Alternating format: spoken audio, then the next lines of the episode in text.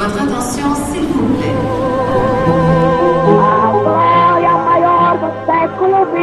Alberto Santos Dumont habita cet immeuble. A história do Brasil nas ruas de Paris. Je suis brésilien, j'ai de l'or et j'arrive de Rio de Janeiro. Baseado no livro de Maurício Torres Assunção. Capítulo 4 Amor, Ordem e Progresso. Digamos que você esteja em Paris e hoje seja o dia de visitar o Marais, um bairro famoso por sua boemia, boutiques e galerias de arte.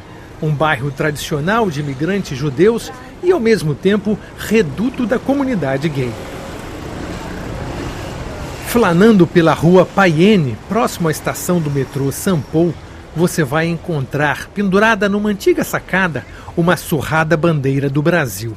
Sobre a sacada, uma frase em letras de bronze pode deixar o turista brasileiro intrigado. L'amour pour principe et l'ordre pour base, le progrès pour but.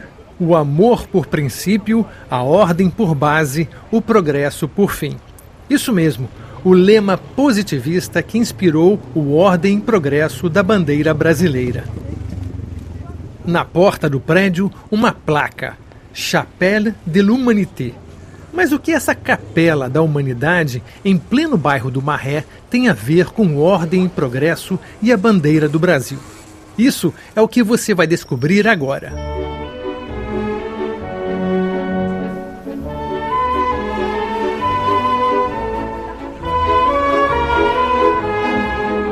Tudo começou com um pensador francês chamado Auguste Comte, um professor de matemática que exibia uma cultura enciclopédica, abrangendo todas as ciências da época. Ateu e ultra-racional, Comte lançou, na década de 1830, um sistema filosófico chamado positivismo. A grosso modo, o positivismo pretendia aplicar os preceitos científicos na reforma da educação, da política e da sociedade em geral. Desse processo nasceria a sociologia, que até hoje nos ajuda a compreender os fenômenos sociais.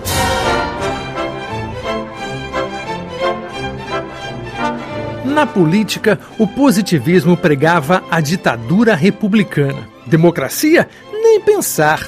Mulheres votando? De jeito nenhum.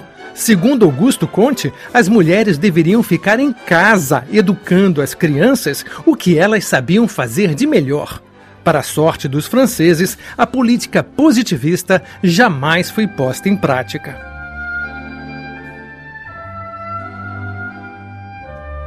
Apesar de todo o seu rigor científico, o criador do positivismo era um homem sensível, descasado e sujeito às distrações que a vida oferece.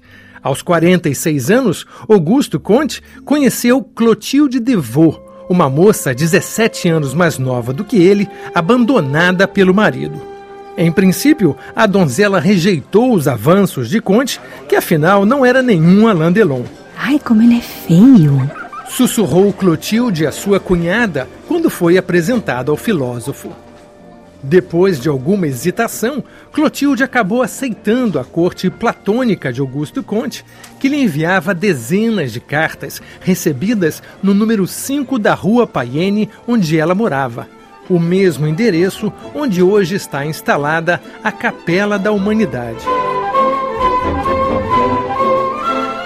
A inteligência e a sensibilidade de Clotilde para as teorias filosóficas de Comte o levariam a transformá-la na musa inspiradora das suas ideias menos pragmáticas, como ele mesmo explicava. O positivismo religioso nasceu no nosso precioso encontro de sexta-feira, 16 de maio de 1845, quando meu coração surpreendeu a família de Clotilde proclamando de repente a frase que se tornaria o lema do nosso relacionamento. Não se pode sempre pensar, mas se pode sempre amar. É, como poeta, Augusto Conte não era nenhum Carlos Drummond de Andrade, mas seus sentimentos por Clotilde eram sinceros. Imagine então o impacto que sentiu o filósofo ao receber a notícia que Clotilde, depois de responder uma pilha de cartas, morreu aos 31 anos, vítima de tuberculose. Abalado pela morte da musa, Conte não conseguia encontrar nas ciências a razão para tanta dor, tanta emoção. Em suas reflexões, rendeu-se à necessidade de incorporar o amor à aridez sentimental das suas teorias filosóficas. Assim, começava a ganhar corpo a vertente religiosa do positivismo, a religião da humanidade, que uniria a dimensão objetiva da vida à dimensão subjetiva dos mortos. Um projeto sintetizado num famoso aforismo de Augusto Conte. A humanidade compõe-se mais de mortos do que de vivos. Os vivos são sempre e cada vez mais governados necessariamente pelos mortos. A nova religião pregava o amor, a razão e o altruísmo, uma palavra inventada pelo próprio Augusto Conte. Acima de tudo, a religião da humanidade se tratava de um movimento ateísta, isto é, uma religião sem Deus. Enquanto protestantes e deístas sempre atacaram a religião em nome de Deus, nós devemos afastar Deus em nome da religião.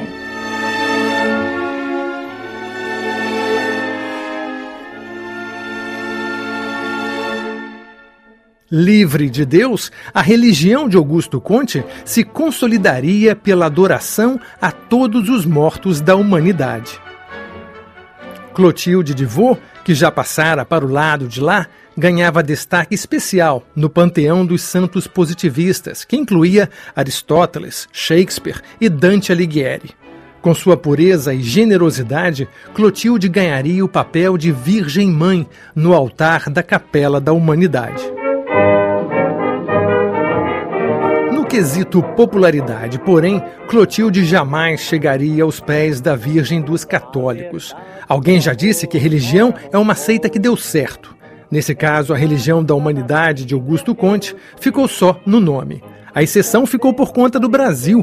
Aqui, um grupo de intelectuais abraçou fervorosamente o positivismo, construindo no Rio de Janeiro o primeiro templo da religião da humanidade. O amor vem por princípio, a ordem por base. O progresso é que deve vir por fim desprezaste esta lei de Augusto Conde, depois de ser feliz longe de mim. No próximo capítulo, você vai ficar sabendo como o positivismo chegou ao Brasil e como os brasileiros se tornaram mais positivistas que os franceses.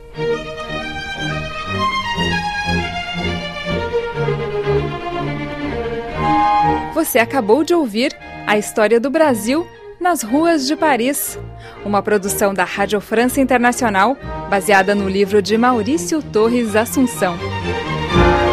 Com direção técnica de Pierre Zanutot e as vozes de Stefan Rosenbaum, Thaisa Estivanin, Pierre Zanutot, Daniela Franco e Maurício Torres Assunção.